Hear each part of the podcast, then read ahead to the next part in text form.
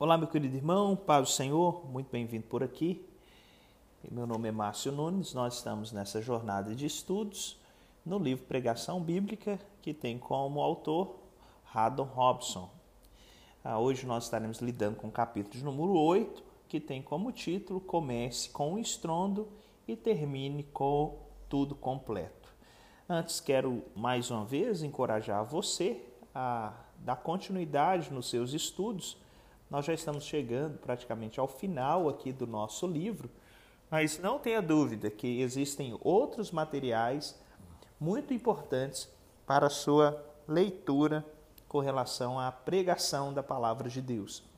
Lembrando também que é, não tenha dúvida que você será o maior abençoado através do momento que você está se preparando para a pregação da palavra de Deus.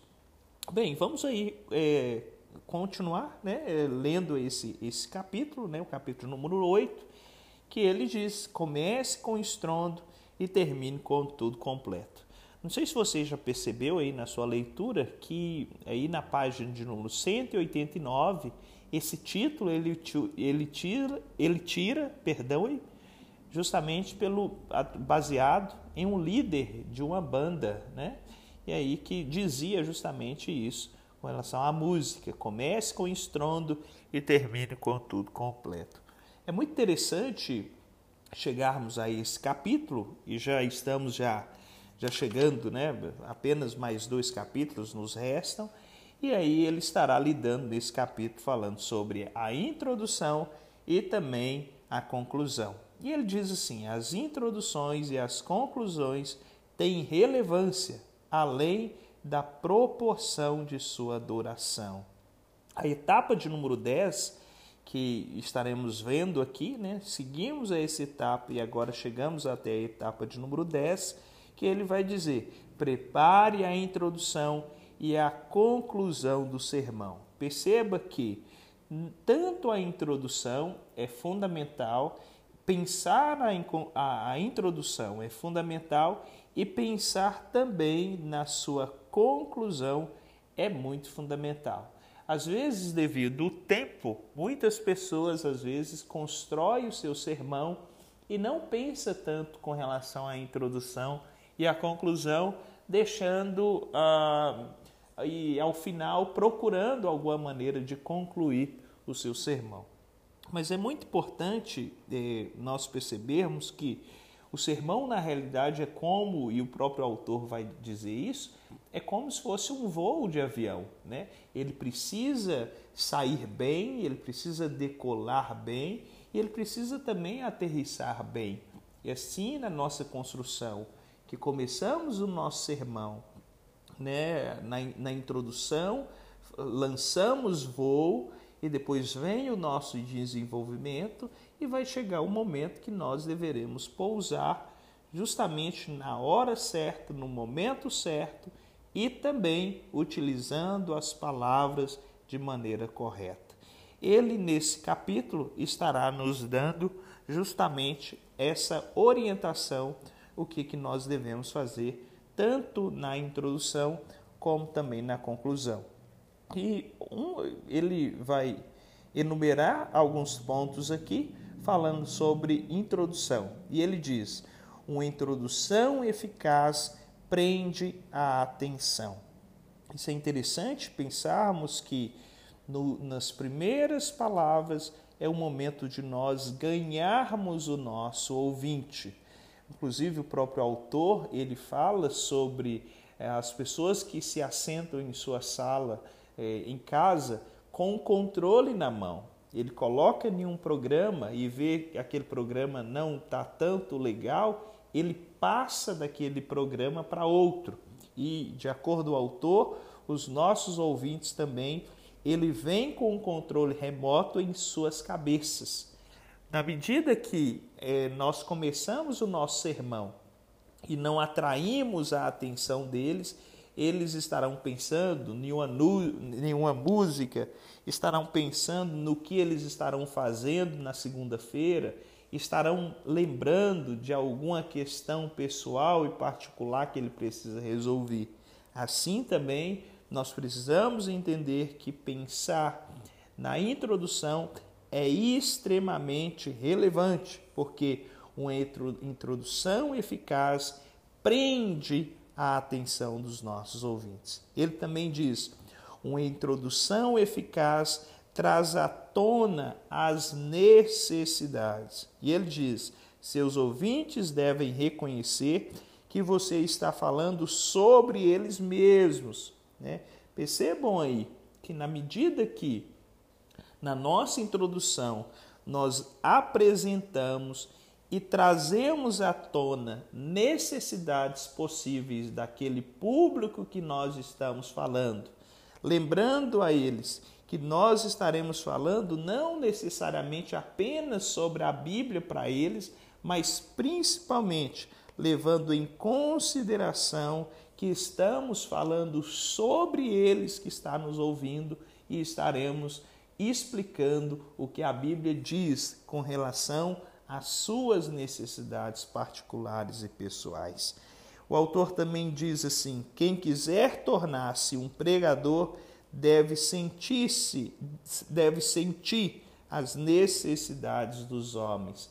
Isso aqui nos remete em um outro capítulo, aonde o autor fala justamente dessa nossa necessidade de termos comentários bíblicos para estar lidando com a pregação. E um momento também o autor diz que esses comentários devem ser comentários bíblicos, mas comentários do próprio povo, né? Ouvir o nosso povo, conhecer as suas necessidades, conhecer as suas dificuldades, perceber o que está acontecendo no mundo, para que nossa mensagem, o nosso sermão possa ser extremamente relevante para o público que nós estamos lidando. E eu queria fazer, repetir novamente, fazendo menção a, a essa frase que ele utiliza: quem quiser tornar-se um pregador deve sentir as necessidades dos homens. Nós precisamos ser sensíveis às necessidades das pessoas que estão à nossa volta. Às vezes é muito importante nós lidarmos e sentar, né, se necessário for, e se isso for possível, com família, é, com cada família da nossa congregação, da nossa igreja, para perceber suas dores, suas expectativas, seus sonhos, seus projetos, seus medos, para que nós possamos ser justamente relevantes com relação ao sermão a palavra que Deus colocar em nossos lábios. Um outro ponto também que ele diz é uma introdução eficaz introduz o corpo do sermão. Na nossa introdução, nós apresentamos às pessoas o assunto que o sermão estará lidando. E aqui é justamente é, aqui que nós cativamos a atenção das pessoas né, nós estaremos lidando com isso. Nós estaremos falando sobre isso. Nós estaremos falando das características de Davi, de, de outro e outro mais, e fazendo com que o, o, as pessoas que estão nos ouvindo, no momento da nossa introdução, possa perceber justamente o assunto que nós estaremos falando. Um outro ponto também que ele diz é: uma introdução eficaz pode exigir outras, ou melhor, uma, uma introdução eficaz pode exibir outras características. Aqui, aquilo que nós já lidamos, e o autor fala sobre introduções contemporâneas. Às vezes é muito comum nós, na nossa introdução, lidar com apenas com o contexto do texto que nós estamos lidando. Espera aí, que ficou meio redundante. Às vezes nós nossa introdução, às vezes apresentamos o contexto da passagem apenas que nós estamos lidando. Mas por que não nós apresentar, nós começarmos a nossa introdução do nosso sermão apresentando um fato, uma história, uma questão familiar, seja ela pessoal às vezes, mas algo que está acontecendo diante da comunidade que nós estamos vivendo. Além disso, ele diz: a introdução não é o momento de se desculpar. Isso aqui é muito interessante, principalmente para pregadores que estão começando. Às vezes, uma das suas primeiras palavras no momento que ele vai pregar é: Irmãos, vocês já vão me perdoando porque eu não sou pregador, porque eu não sou isso, não sou aquilo. Na realidade, quando nós fazemos isso, as pessoas por si só já fecham o coração e nós não passamos mais credibilidade para as pessoas que nós estamos falando. Se realmente nós estamos despreparados com relação ao assunto que nós estaremos lidando, deixe que eles mesmos se descubra por si só que nós não estamos tão preparados de lidar com aquele assunto. E o autor diz, né, a introdução não é o momento de se desculpar. Ele diz também, a introdução não deve prometer mais do que entrega. Lembre que na sua introdução, na introdução do sermão, nós não podemos prometer às pessoas mais do que nós iremos falar. Nós não podemos fazer perguntas além daquelas que nós iremos responder, porque senão nós criamos na, na pessoa uma expectativa com relação a certo ponto e nós chegamos ao final sem responder justamente aquilo que eles queriam que nós respondemos. Além disso, devemos conservar, né, curta a introdução. A introdução é justamente o momento que nós estaremos apresentando para as pessoas aquilo que nós aquilo que nós estaremos abordando, aquilo que nós estaremos falando. Eu acho interessante aqui que o autor ele fala que uma certa senhora, isso na página de número 186, dizia do John Owen, né, que ele levava tanto tempo pondo à mesa que ela perdia o apetite para a refeição. Isso é interessante demais. Eu me lembro quando eu comecei a falar, a pregar e ouvi alguns pregadores fazendo isso e eu achava bonito essa, essa questão.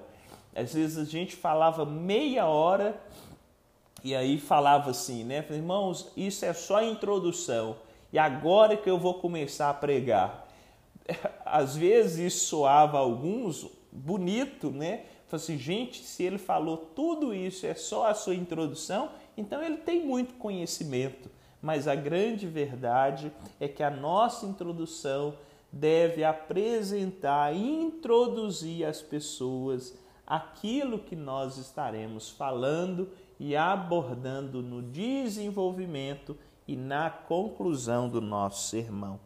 Um outro ponto muito importante é que ele, ele, ele chega ao final, quando ele fala sobre introdução, e como eu disse anteriormente, ele diz: conserve curta a introdução. O sermão, na realidade, ele não é construído apenas em uma semana de preparação. O sermão ele é construído na vida. E na medida que nós vamos lidando com a pregação da palavra de Deus, eh, começamos a ter experiências, começamos a, a guardar experiências, começamos a então a ter uma certa é, é, um, um, certo domínio com relação aos fatos e assuntos que podemos fazer com que isso cative a mente né, e as orelhas das pessoas que estão nos ouvindo e às vezes é comum nós apresentarmos muitas coisas ainda na nossa introdução, mas ele diz, né, conserve curta a introdução. A introdução nada mais é do que você introduzir as pessoas que estarão, eh, as pessoas ao assunto que você estará abordando. E por último, ele também estará nos, nos apresentando aqui justamente a conclusão. O que é a conclusão? Qual é o propósito da conclusão? Concluir. É bem redundante, mas é uma verdade. Para que serve a conclusão? Para concluir aquilo que você começou. A conclusão, da mesma maneira da, da introdução, ela precisa ser curta. Ela precisa necessariamente amarrar tudo que você falou e as pessoas podem ter um entendimento que você chegou ao final. Inclusive, aqui que ele nos apresenta, né, na página 188, dizendo: como piloto hábil, você deve saber onde o seu sermão aterrizará. Precisamos saber aonde é o momento de parar. Qual é a palavra que estaremos utilizando? Qual é a frase né, que estará fechando todo o meu raciocínio e eu posso entregar né, o meu microfone tranquilamente, sabendo que eu cumpri justamente aquilo que eu fui com o objetivo de fazer. Então ele nos dá algumas dicas dizendo: o propósito da conclusão é concluir. E aí ele nos dá alguns elementos para aterrissagem. Primeiro, é, nesse, é, nessa conclusão, podemos utilizar né, é, para essa aterrissagem, podemos utilizar primeiro o resumo. O que, que seria o resumo? Ligar todos os pontos que nós apresentamos. Fazer um resumo de todos os passos que nós seguimos e trazer a conclusão. Podemos também concluir, né, fazer a nossa conclusão utilizando uma ilustração. Mas essa ilustração ela tem que ser bastante clara e nós não podemos né, precisar explicar novamente essa ilustração, já que a ilustração, ilustração está servindo justamente para a nossa conclusão daquilo que queremos falar podemos também né, encerrar, né, concluir com uma citação. E essa citação, como o autor diz, ela precisa ser curta e ser eficaz. Precisamos, é, se possível, decorar essa citação, essa, essa curta citação, para que nós possamos estar dando vida né, à nossa conclusão, ao nosso fechamento do sermão. Essa citação também, ela pode ser inclusive o próprio versículo que nós lemos no início da nossa passagem, do nosso sermão. E aí, essa também, a conclusão, ela pode ser, como diz o autor, uma pergunta, uma oração, uma orientação também específica. E o autor também nos apresenta que nem sempre o sermão estará trazendo uma oração, estará trazendo uma orientação específica de algo que as pessoas devem e como que elas devem fazer. Às vezes estarão sendo apresentadas às pessoas verdades grandiosas que na realidade estará apresentando apenas para eles a grandeza de Deus e como que Deus trabalha no mundo e como que Deus salva pessoas. Percebam que existem verdades grandiosas em nossas vidas e que nós apresentamos por intermédio do sermão, que a verdade é que às vezes a pessoa nunca precisará utilizar aquilo assim é, de maneira prática, mas existem verdades que só de saber dessas verdades é o suficiente e o bastante e saímos felizes depois de uma pregação expositiva. E por último, pessoal, uh, ele nos apresenta também que é a visualização. E nós já falamos um pouco no capítulo anterior. Né?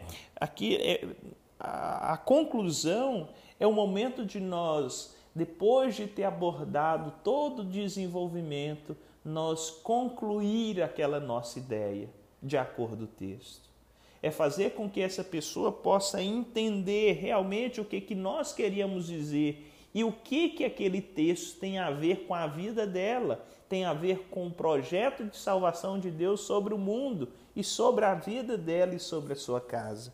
Precisamos também né, fixar aquilo que dissemos a essas pessoas. E para fixar, às vezes nós precisamos fazer com que elas venham visualizar justamente aquilo que nós falamos por intermédio de parábolas, de exemplos e coisas parecidas. E por último, quando ele chega é, em visualização, ele diz: tendo chegado até o, ao fim, pare. Olha que interessante. Acabou a ilustração, pare ali. Né? disse já a frase que você colocou para falar ao final, pare por ali mesmo. Né? Chegou o momento de parar. Meus irmãos, que Deus venha nos ajudar a perceber a grandeza que é justamente nós estarmos lidando com a palavra de Deus e, e tendo, né, sabendo que uh, o, mais, o mais árduo não é chegar diante do púlpito e falar. O mais árduo é justamente nós termos essa, essa, essa, esse preparo, né? É, é, esse diálogo com a gente mesmo, esse diálogo com o texto, é pensar numa introdução relevante que as pessoas estarão prendendo seus ouvidos e principalmente saber como que nós estaremos aterrissando lá na frente. Que Deus nos ajude, que Deus abençoe você e a sua casa e até o nosso próximo encontro.